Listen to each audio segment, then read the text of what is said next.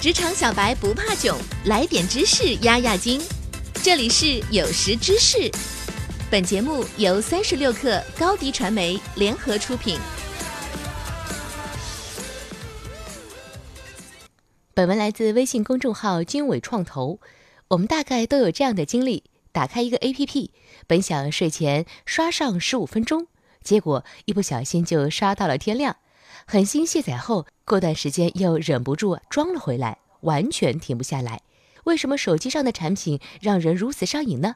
神经学家大卫·林登曾通过一系列实验向我们解释，一切上瘾行为都是大脑中的愉悦回路在作祟。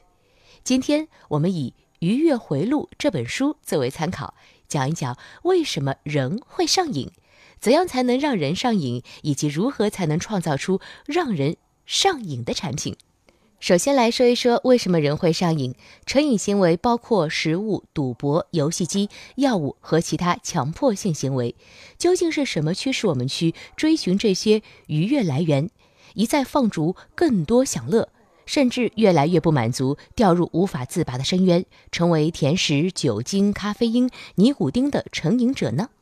其实，这场欲望战争的主战场焦点，并非在于人类的感官，也并非外界环境，而是人体大脑的内侧前脑束愉悦回路。上瘾行为能激活大脑内侧前脑束愉悦回路，导致腹侧被覆盖区的目标区域释放多巴胺，这是这些多巴胺让我们感到快乐。而追求快乐是人类的本能，受愉悦回路的驱使。人们都在拼命追求快乐，控制快乐。一旦获得了快乐，就想长久保持下去，这就是上瘾。上瘾不是一朝一夕形成的，而是日积月累的结果。一旦我们从上瘾的行为中获得了快乐，我们就会将这种行为与随后引发的愉悦感产生连结。重复几次后，我们的大脑不断受到刺激，一次次获得满足感，久而久之就会导致行为成瘾。了解了上瘾的生物学基础后，我们简单说一下怎么让人上瘾。大卫·林登通过实验表明，信息、游戏、赌博、捐助、进食、运动这六种方式，每种都可以激活我们脑中的愉悦回路，让我们感觉良好，从而让我们上瘾。所以，如果想要让人上瘾，就要激活大脑内侧的愉悦回路。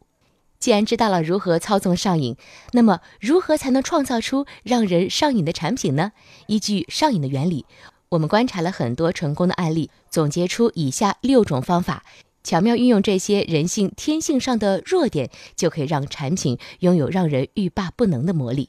首先，触发用户的使用动机。上瘾的第一步是引发用户去使用你的产品，及触发。吸引用户触发需要思考以下几个维度：他们会在何时何地通过何种方式使用这个产品？什么样的情绪会促使他们使用产品？触发行动。其次，持续不断的吸引用户注意力。信息轰炸下，人的注意力成了最宝贵的财富。谁能争取到，谁就立于不败之地。依据信息能激活人的愉悦回路的规律，在设计产品时可以增加。艳丽明亮的色彩，将信息设置成瀑布流，开启自动缓冲机制，这样用户与产品亲密接触的越多，就越离不开它。第三，缩短用户获得刺激的时间。依据多巴胺分泌的原理，越是短时间带来的刺激，让人上瘾的概率就越高。为了缩短用户获得刺激所需的时间，可以将产品的单个内容时长缩短，用短视频取代长视频，短资讯取代长篇大论，小游戏取代大型游戏。这样一来，快乐可以马上启动，而且还能不断重复。其次，增加不确定的回馈。人类天性喜爱通过参与赌博性质的活动来刺激多巴胺的分泌，在产品设计中增加这类带有赌博性质的不确定的回报，因为回报的不可预测性和随机性是吸引玩家一再尝试的主要动力。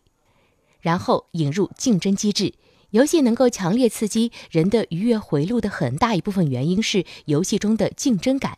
目前很多手游中的竞争排名、运动的步数排名等。都是巧妙利用了人的潜意识当中追求竞争带来的快感心理。最后，增加用户投入，想要留住用户，可以把用户已经投资的时间精力粘合到平台。这样一来，用户将更沉浸到平台中，形成循环机制。堂吉诃德中的一句名言说的非常有道理：“弓不可能永远弯曲，如果没有合法的娱乐，人性或人性的弱点将难以生存。”所以，只要你充分利用好这些让人上瘾的特点，就可以让你的产品拥有让人欲罢不能的魔力。一手商业资讯，精准创业风口，专属职场锦囊，尽在三十六课 APP，快来下载吧！微信关注松子收音机，收听更多名人大咖的专业解读。